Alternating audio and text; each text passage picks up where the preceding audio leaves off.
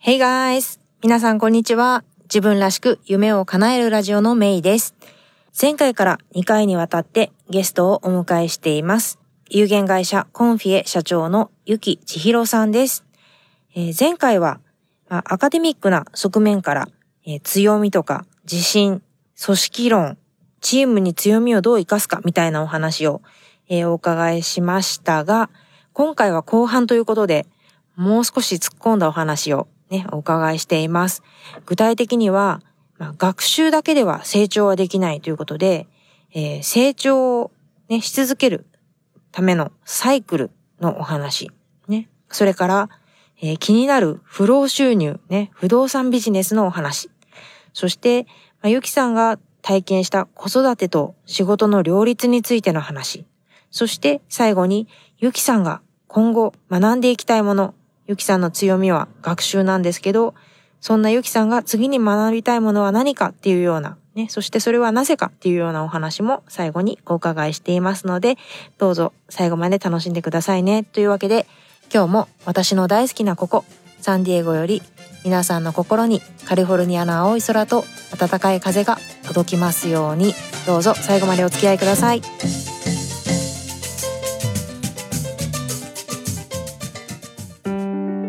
自分らしく夢を叶える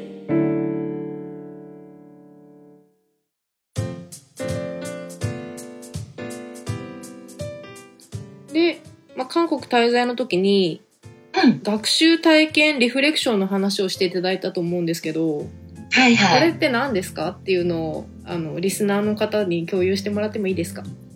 ああ、はい。あのーこれもね、その、今立教にいらっしゃる中原淳先生のおお話の中に出てくるんですよ。うん人が成長するときに、まあ、大切な、その学習ということを考えたら、ただ学習するだけでは、やっぱり成長しないんですよね。うんつまり知識の集積じゃ成長とは言わないんで、だからやっぱり何かの知識を得たら学習したらってことですけれどね。うんこれを使ってみるつまり体験してみるっていうのが必要だしうん。こう学習して体験してもそのままでも成長しないんですよね。うん。で中原先生がすごくおっしゃるのはこうリフレクション。うん。振り返ることが大切だと。うん。体験した後にですね必ず必ず。うんうん。でこれがワンセットじゃないといけないと。うんうん。で必ず学習して体験してそれを振り返る。うんうんこの振り返りの時間っていうのがその後成長するかどうかにはとっても大切だと。うん。やりっぱなしじゃダメだってことですか？そうそうやりっぱなしちゃダメなんですよ、ん。でやってみてうまくいってもうまくいかなくってもどちらにせよそれをリフレクションしてうまくいった時には、うん、何が要素でうまくいったのか。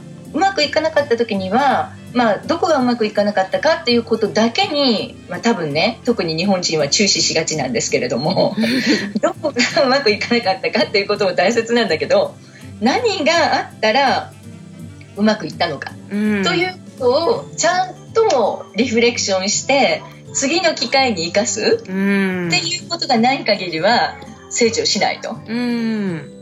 おっしゃってて私あの今自分がそれを実践してるんですけれど、そうなんですか？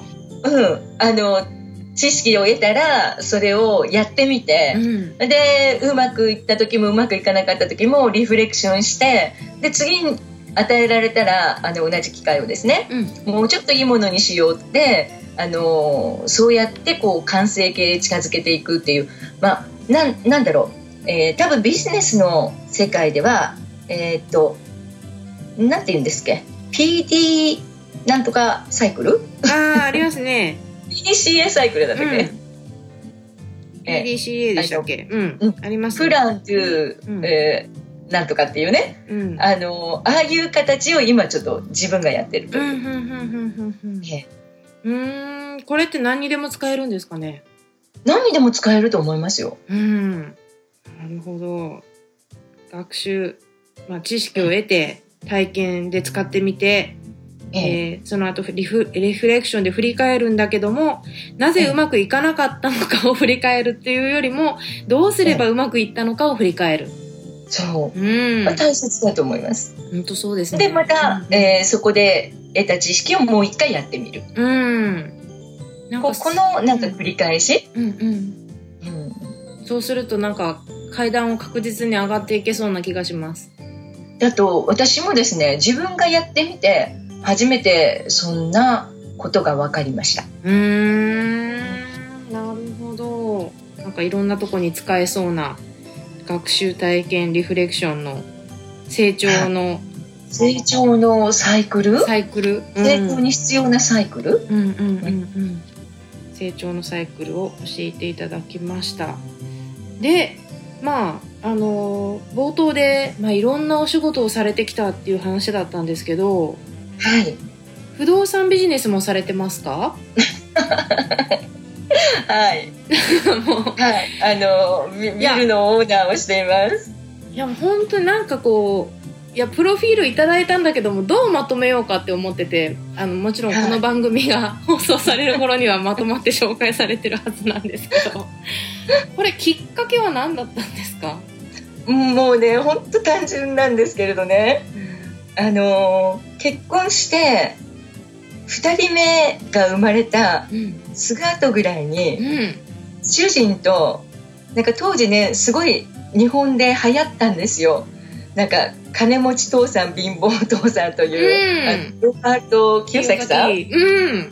の、えー著書が。うん。でそれをどっちが先だったかちょっと私たちも覚えてないんだけど、えー主人か私のどちらかが先に読んでその後に相手に「これもうすごい面白かったから読んでみて」って言って相手も読んで、うん。その後に私たちも不労収入が大切なんじゃないっていう話になってう、ん。書いてあることを自分たちで思わず実行しましたっていう。うでも本を見てその通りにやる人ってうんちょっとなかなかいないと思うんですけどいね。やそれこそ学習体験リフレクションなんじゃないですか？違うんですか？そうなんですよ。だからもう、えーっと、かれこれ、17、8年前、うん。えーっと、今、えーっと、下の子が19歳なんで、うん。多分17、8年前ぐらいにこれを始めたんですよ。本当ですか？それってまさに今の私の状況ふた二人目生まれて間もなくって。ねなえ、やっぱりあの、永遠に働くことは無理じゃないですか。よく考えて。うんどんなに100年って言ってもね、100で働いてる姿ってちょっと私には想像できないんで、うんまあ、現役としてバリバリとかある程度働けるっていう姿を想像したらやっぱりどう考えても70ぐらいまでだと思うんですようね。んまあ70かまあいけて8080ちょっと無理かな。ううんん、そしたらその後どうやって暮らすかとか、うんそれ多分舞ちゃんも今子育てしててあの分かると思うんですけどその給与だけでは賄えない子供を育てるなんか費用ってあるじゃないですか。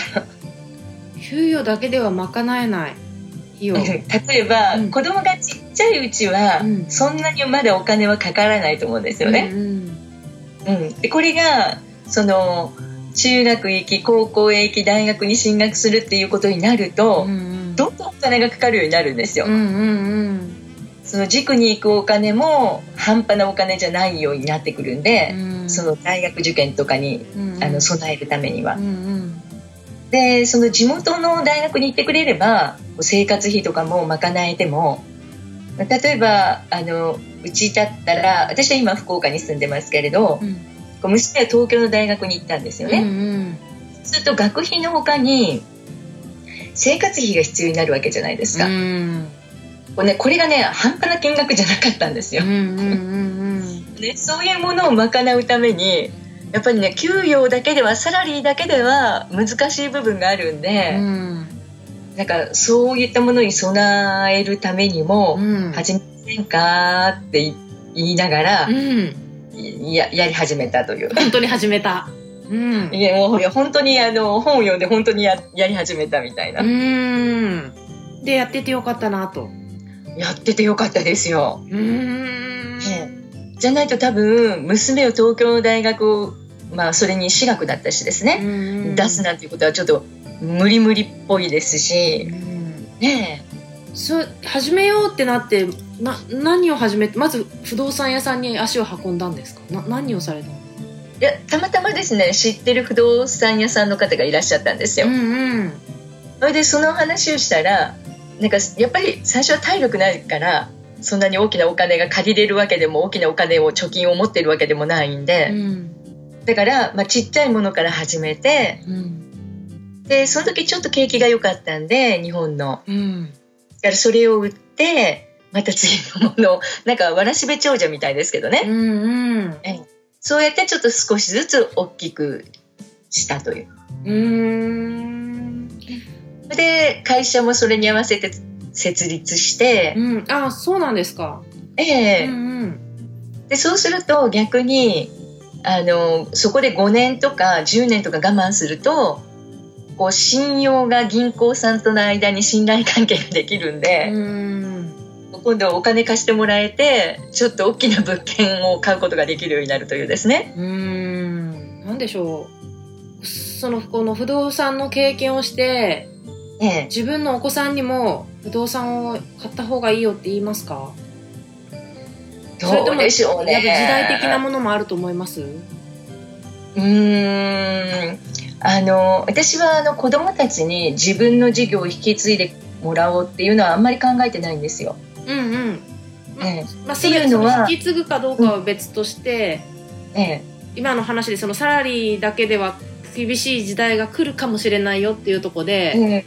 ええ。うん。あのあなたもうん。不動産投資をしなさいってですか、うん。言うかな。私多分ですね言うとしたら日本の物件は買わないと思います、うーんうんうんうん私の時代は日本という国はまだいい時代だし、うん。成長する伸びしろもまだあったから、うん。日本の中で不動産事業をやっても、まあ、そこそこいい感じだし、うん。えー私はあの福岡に不動産持ってますけど福岡は今ちょっと景気がいい都市なので日本の中ではですね、うん。災害も少ないですし。うん。だからいいと思うんですがこの福岡の物件がどこまで今後成長するかということを考えたらうーん海外にもっと成長するうんなんかものはあるかなと思うんで、うんうんあのー投資をするということに反対はしませんがまあ、えー何を買うかはよく見極めですね。うーんなるほど。でその、まあ、不動産ビジネスを始めたのは、まあ、お子さんがまだ小さかった時っていうことでだし、はい。その韓国の、まあ、司会の方も、まあ、昔からされてるっていうのでその、はい。お仕事と子育ての両立とかっていうのはどんな風な感じだったんですか当時？うんうん。当時当時はですね私母もまだ仕事をしていたんで、ん。子供のその育児と仕事を調整するってこれね永遠の課題ですよね。なかなか難しい。うん。うん。で具体的にはって言われると困るんですけれどやっぱりその子育てに最もあの手がかかる数年間うん。うちは上と下が4つ離れててちょうど舞ちゃんのところと同じような婦人なんですけどね。うんやっぱりその預けられるような年齢といえばそのある程度っていうと小学校に上がるぐらいまでかな、うん。7歳ぐらいですか？うん。それぐらいまでの間っていうのはすごいやっぱり仕事はセーブしました。うんうんうんうんうんだからセーブしてたから逃したチャンスっていうのも多分ねたくさんあると思います。で当時はやっぱり私もそれがねすごい自分のウィークポイントだったんですよ。うん。まあ少なくともそう感じていたと。うん。うん。周りはどんどん仕事をしているのに自分は家でこんな子育てしててなんか大丈夫なのか仕事に復帰できるのかこのまま仕事を失うんじゃないかとかっていううん。やっぱりすごいジレンマはありました。うん。でまあその間は一時的に3年か4年ぐらいかな本当に仕事を細々とうん。続けてたんですね。うん。で仕事行く時はどうしてたかって言ったら、あのー主人に会社に年次休暇を出してもらって、主人に休んでもらって出張に行ったりとかですね。うん。それから日頃はベビーシッターさん。に来てもらってシッターさんがその一時的に、えー、子供を預かってくれて上の子の幼稚園のお迎えとかを代行してくれてとかっていう。うん。ただなんかもうこれもすごい費用がかかるからうん。なんか1ヶ月に稼いだお金を全部知った三代に払ったみたいなうん。そういうのを丸々1年半ぐらい続きましたね。何に私と仕事してるんだろうみたいな。うんうんうんね今でも同じように感じてる方って多いんじゃないかなと思いますね。なんか、ねえ。うん。その金銭的物理的なことっていうのはもうあの子育てってちゃんとエンドが見えるからですね、うん。ある程度我慢ができるんですけど、うん。なんかその子育てしている間に自分のキャリアを失うんじゃないかっていうこう精神的な負担っていうのはちょっとね私は結構大きかったです。うん。うんうんうんいや私もささ、まあ、2人目はねまだ1人目でどんな感じかっていうのが分かったからあれでしたけど本当1人目生まれた時になんかこうも人生が変わってしまうのかと思って。う ねえ、ん。あれでしたけど。でもそっからこうまあそのいろいろまあそのキャリアで、まあ、仕事をセーブしないといけなかったりだとかっていうのがあって、まあそれをウィークポイントだと感じられてたけども、うん。まあ今振り返ってみるとどこうどそのじその時期のことって、まあ、どういうふうに捉えられてるんですか？どういうふうにってなんか、まあそういう時期があるけど、でもきっと大丈夫やだよなのかもうねなんかこうまあでも子供って手がかかるか仕方ないよねなのか。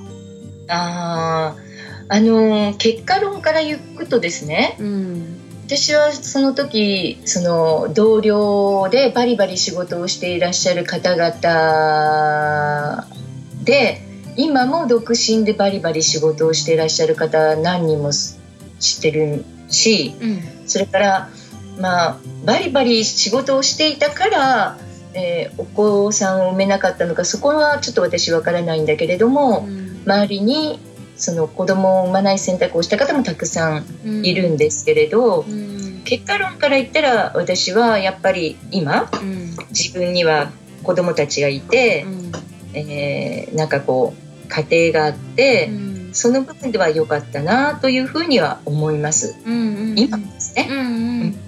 今はあの時我慢してなんかこう辛い部分を乗り越えてうん。良かったなとは思ってます。うんうんうんうんでも多分その渦中にいる間は そうは思えない、えー部分がたくさんあるっていうことも分かってるんですようね。なんか面白いんですけど私その後にレジリエンスっていう あのートレーナーの資格も取りに行ったんです。うんでそこでねすごく面白かったのはレジリエンスっていうのは逆境力何かを乗り越えたり何か辛いことを自分なりにどうにか調整してやっていく力なんだけれどそのプラスである日、うん、当時久世先生っていう先生だったんですけどあのポジティブな自分のストレングスのカードを、うん、選んでやるワークではなくてたまたまネガティブなうんカードを選ぶっていうそういう時間だったんですよ。うん。その自分のウィークポイントうん。あまり他人に知られたくないネガティブな感情うん。と向き合うっていう時間だったんですある時。うん。で自分の前に出された7枚ぐらいのネガティブなカードがあるわけですよね。うんうん。うん、その中で自分が長年ずーっと苦しめられてきた感情の正体を知って愕然としました。ほう何だったんですか？それはね、ジェラシーだったんです。へえそうなんですか？だから自分が仕事ができないで、こう家にうつうつとしている間、周りはどんどん活躍したり、なんかどんどんこう良くなっていく人たちを見て、ジェラシーを感じてて、それが私自分ものすごく苦しかったんだと、その時に気がつきました。うーん。あそれは何かこうワークをして気づいたこうそうですそうですワークを。へえワークをして気づいたね。そでその正体がジェラシーだったっていうのに私自分でもびっくりしたんです。うーん。なんかね私は自分的にその自分の中にあるウィークポイントっていうのは自信のなさだったりうん。こう自分が認められなかったりするっていうことなのかなと思ったらうん。人を羨む心だったっていうことを知って本当びっくりしました。うーん。ああ羨んでたのかと思って。うーん。そのマークすごい気になりますね。じゃあ今度やりましょう一緒に、今度会った時にやりましょうえ興味ある。でも怖い。でそれをそのワークをしたらその自分がこう引っかかってるネガティブな感情が見えてくるんですか？見えてきます。そうですか？そうなんですよ。はあ誰にでもある？もちろん。もちろん。ただ人それぞれですよね多分ね。うん。その自尊心のところで欠損を感じる人とかうんあの何かの罪悪感に苦しめられたりうんいろいろだと思うんです。うんうん、であのたまたま私の場合は、えー嫉妬心だったっていう。うんでもね面白いもんですよね人間ってそれがね分かると、うん、魔法にかかったみたいに目が覚めるんですよ。へえじゃあもうその足を引っ張ってたものから解放されるってことですか？若干解放されるという。うんうんうんうん。へえこのワークゆきさんできるんですか？あできますよできますよ。へえこれってレジリエンスの一環なんですか？レジリエンスの一環です。へえ面白い。でいいことばっかりを探して、うん。あのーなんだろう、えー進むとかポジティブなことばっかりを探してどうにかするっていうことではなくって、うんそうちゃんとネガティブな部分も持ってるんですよ。うんうんうんうん。うんそこと向き合ってそうそうそこと向き合って。あー面白いこれちょっとぜひ今度お願いしますはい、ぜひぜひ。こんな話になろうとは。はでも確かにまあこれを聞いてる人もまあ私同様子育て中の人もいるかもしれないしこれからっていう人もいると思うんだけども、確かにあのレジリエンスっていうのがキーワードかもしれないですねこの子育てに関しても。子育てに関してもですね、うん。あの喜びもたくさんあるんですよ。うん。もちろん。でもなんか、ままならないこととか、あの思い通りにならないことはたくさんあるじゃないですか。うんうん、だってだって他人を相手にしてるわけですから自分じゃない。うんうん自分の子供といえど自分ではち自分じゃない別人格を相手にしてるわけだから、うんもうままならないことが多々あるじゃないですか。うんうんでもそれをどうにかこう一緒に乗り越えていかないと親も子も成長しないわけですから。うんなるほどそしてまあ番組も最後の方に差し掛かってきてるんですけどはい。ゆきさんが今後学びたいことは仏教はい。ちょっとこれすごい興味あるんですけどはい。どうして仏教を学びたいなって思われたんですか？ああ。で、その、今キャリア教えている一環で、ここ4、5年ぐらいずっと悩んでることの一つにですね、うん教育学で大学院の学位を取りたいという気持ちがすごく高まった時期があってうん真剣に大学院に進学することを考えてたんです。うん。である方にご相談したらですね、ういや一回しかない人生で本当に教育っていうことが好きなのかって聞かれたんです。うん。一生涯それをやっていくっていうそれが好きなの？って。うん。でお金とか仕事とかそういうことが何にも関係なくっても教育っていうそれを選ぶのかなって。うん。でそう言われてよく考えたらですね。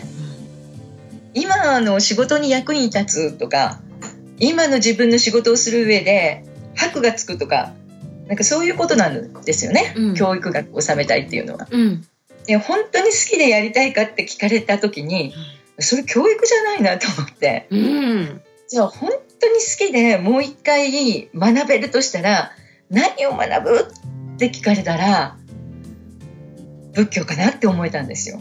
うーん。っていうのはうん。私はもともとあの高校があの仏教系の高校だったんですね。はい。うん、でその当時もすごい私あの人生的には厳しい状況だったんですよ高校の3年間がですね。うん。なんか実家の父が病気になるとか亡くなるとか、まあ、いろんなものがあってうん。でその時にその学校の仏教の時間に仏教を学ぶじゃないですか。うんうん。で私たまたまその浄土真宗っていう、えー宗派の学校だったんですけれどうん。その親鸞上人の教えっていうのをそこで学ぶわけですよね。うん。で親鸞さんの教えっていうのはちょっと変わってて善人がその救われるんだったら悪人こそ救われなきゃいけないっていうそういううーんなんかあの思想なんですよ。だって救いっていうのは善人よりも悪人の方が求めてるんだからうん。求めている人こそ救わないといけないといううん。確でかに。私も当時自分がものすごく苦しかったからですね、うん。こんなに苦しいんだからきっと私は救われなきゃとかって思ったりいろいろしたんです、でその後にまたねある方からお話を聞いた時に仏教でいう苦苦しいの苦ですうん。よね、はい。うん、あの意味っていうのは思い通りにならないことだと言われたんですうん。そうよねって、まあ、子育ても仕事も思い通りになったらそれは苦じゃないわけですよね、うんうんうん楽じゃないですか。うんうんうんでも思い通りにならないから苦って言われたらそうか思い通りになることなんてこの世の中に一つもないんだと思ってですね。うんうんうん。でそういうねいろんな意味でちょっとですね仏教を真剣に学んでみたいと今思ってるところなんですよ、なる面白い。深い。思い通りにならないこの世の中をどういうふうに生きていくかとかいうねうん。なんかそういうことがこう知りたかったり、うん。哲学的。うん。まあ、ちょっとなんかもともとですね結構ね私はなんか哲学とかうん。なんか倫理学とか心理学とか好きなんですよ。うんそこそこはゆきさんの魅力の大きい一つだと思います。うんうん。ええ。でその中でやっぱりなんか宗教ってそれに結びつく哲学ってやっぱりその人知の及ばない何かがあるような気がしてですね。うんうんうん。なんかねそれをちょっと学んでみたいなとかって今思ってるところなんですよ。うんうん確かかに解けない謎が欲しいみたいな。うんうんうん昔からね存在する仏教だからこそなんかそのまあ思いどろお思い通りにならないことって多分人間の歴史でずっとね人間と共にあったうんものだろうからなんかそこに知恵が隠されてそうですもんね。うん、なんかねあの本当今仏教をなれあの学びたいんですね。うんうん、また仏教を学ばれたらぜひゲストとして なんかあのそのうちなんか天か何かとして。いやーでもなんかなんだろう最近アメリカもそうですし他のまあ西洋でもそうだと思うんですけどやっぱりその東洋の思想とかっていうのが、まあ、すごい注目されてるなって思うんですよね、まあ、仏教もそうかもしれないけど、まあまあ、ヨガとかいろんな形でこうまたこう逆逆、うん、入ってきててそれがまたこう逆輸入してなんかこう日本とかね他の国に行ったりとかってしてるなとかって感じるから。うーん。うーんね、なんか瞑想とかそんな感じですよねメディテーション。あメディテーションとかも本当そうですよね、うんすごく流行流行ってるっていう言い方がいいのかわかんないけどまあ一般化してきてる？ううんなーって感じますね。うん。まあそんな感じでまあ今後は仏教を学ばれたいということでえーゆきさんの学びの旅はこれからも続いていきそうですね。うん、そしてきっとその思いだろ通りにならない苦というものを学習されて体験されてリフレクションで回されていくんですちょっとあんまり苦は体験したくないですけどね、これ以上。まあね、体験したくないけど、きっとでもね、さっきもおっしゃったように生きている限り、まあね、その大なり小なりな、なまあ何かあるかもしれないので、まあそこでこう、使ってみられるのかななんて想像してるんです避けてはくれませんもんね、生きている限り。うん、そのさっきおっしゃってた、うんうん、レジリエンスの知識とともに、えーはい。活用されていくんではないかなと想像しているんですけど、えーまあ、最後に、えーまあ、はい。リスリスナーの方たちにメッセージをお願いします。やっぱりメッセージ的には、やってみないとわからないと思うんですよね、何何事も。うんだから何か考えていることがあったら、やっぱ行動する勇気うんうんってほしいと思うんです。うんで、その時にやっぱり大切なのは、もう私も結構いい加減なんですけれどね、ダメ元なんですよね。やってみなければわからないうんうんダメ元。うんでも、やってみる勇気を皆さんに持ってほしいかなとうん思います。やってみる勇気やっぱりやることが大事。やることが大事です。うん、本当そうですね。いやーリスナーの、今聞いてあるリスナーの方もね、なんかやってみたいということがあったら、ぜひ、えーゆきさんも私も応援してますので、行動してみてください。で、最後はい。うん、ゆきさんともしつながりたい、ゆきさんのことをもっと知りたいという方がいらっしゃった時に、何かご紹介できるものがありますか、私ですね、Facebook もね、一般公開してないんですよね。お友達だけにしか公開してなくて。うん今日、うん。そうですよね。ちょっとこれまでのゲストの方と違うちょっと違うタイプなのでちょっと、うん、どうかなと思ったんですけど、うん、なんか番組宛てになんかお便りいただけたら。そうですね。あそれがはい。いいかもしれないですね。ええ。うん、はい。というわけで、えーもっとゆきさんの今日おっしゃってたことが知りたいとかゆきさんについてもっと知りたいという方がいらっしゃったら、えー番組宛てに、えーメッセージをいただけたらと思います。ということで今日はゆきちひろさんにゲストにお越しいただきました。ゆきさんありがとうございました。いえこちらこそ楽しかったです。ありがとうございました。自分らしく夢を叶える今回の番組いかがでしたか？もし気に入っていただけたら購読ボタンを押していただきお友達にもおすすめしていただけると嬉しいです自分らしく夢を叶えるウェブサイトでは今回の内容はもちろん他にも元気の出で役立つコンテンツをお届けしていますまた夢を叶えるスピードを上げたいすでに自分スタイルを確立するために動き出している仲間とつながりたい。そんなあなたは自分らしく夢を叶えるメルマガにぜひ登録してください。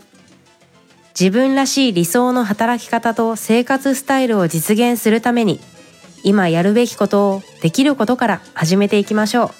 今日も最後までお付き合いありがとうございました。それでは次回もお楽しみに。Have a great day! Bye bye!